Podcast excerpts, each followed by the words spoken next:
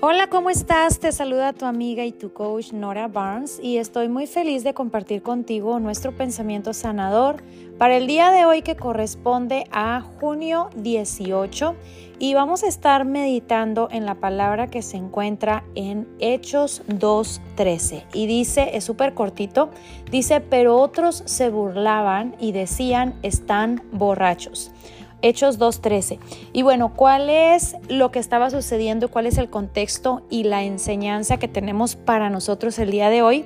Bueno, primeramente en esta ocasión estaba pasando un acontecimiento radical, poderoso y creo que eh, fue un parteaguas entre el antes y después en el Nuevo Testamento para la iglesia o la gente de fe de este tiempo, aquellos que se hacen llamar eh, hijos de Dios, cristocéntricos, em, eh, creyentes de la fe de Jesús. Entonces, este día era un día especial. Este día estaba eh, haciéndose presente el Espíritu Santo en un grupo de personas. Y uno de los titulares que tiene este pasaje es la venida del Espíritu Santo.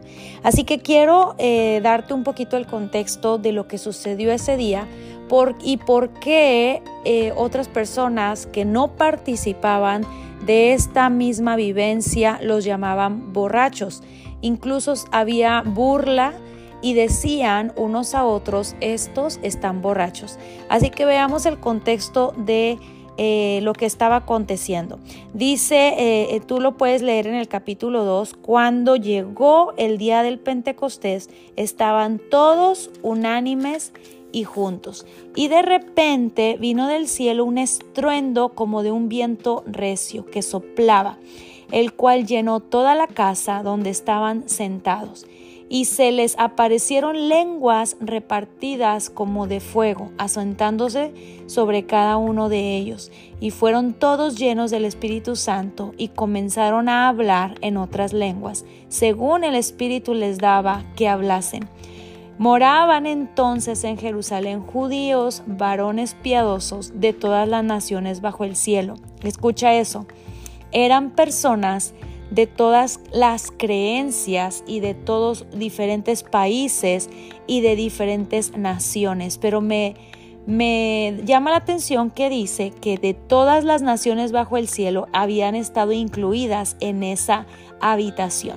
Y dice, y, y hecho este estruendo, se juntó la multitud y estaban confusos porque cada uno les oía hablar de su propia lengua. Es decir, Aquellos que no se suponía que hablaran mi idioma de país, mi idioma natal, lo estaban hablando.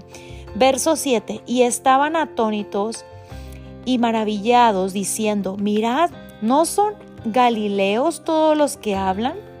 ¿Cómo pues les oímos nosotros hablar a cada uno en nuestra lengua y en la que hemos nacido? O sea, eso era fuera de serie partos, medos, eh, elamitas y los que habíamos eh, habitamos en Mesopotamia, en Judea y en, Capadocia y en, el, y en Ponto y en Asia y en, en Fringia y eh, en Egipto y en las regiones de África y más allá.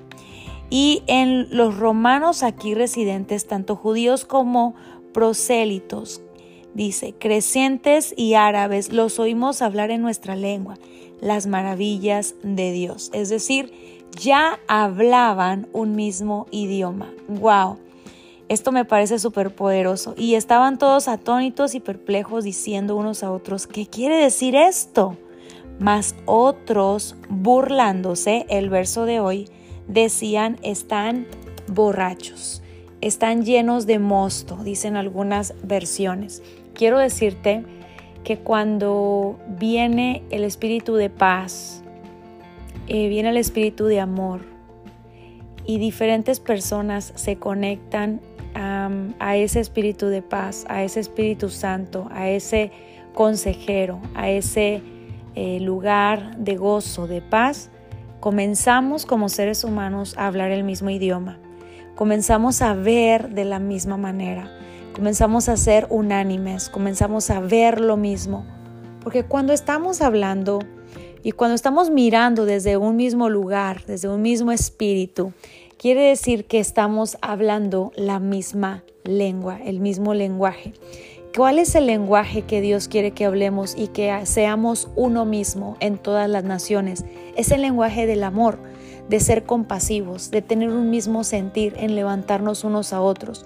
Es el poder, como dice este, este pasaje, hablar las maravillas de Dios en un mismo idioma, poder expresar un mismo sentir y aunque tengamos diferentes contextos eh, culturales, natales, aunque tenemos diferentes contextos en estilo de vida, conocimiento, podemos como seres humanos expresar un mismo lenguaje de amor.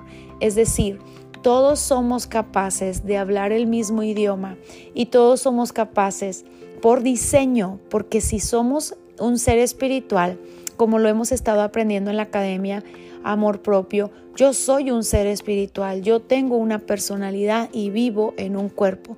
Y a todos lo que nos hace unánimes es que somos seres espirituales con la capacidad de amar, con la capacidad de responder en amor.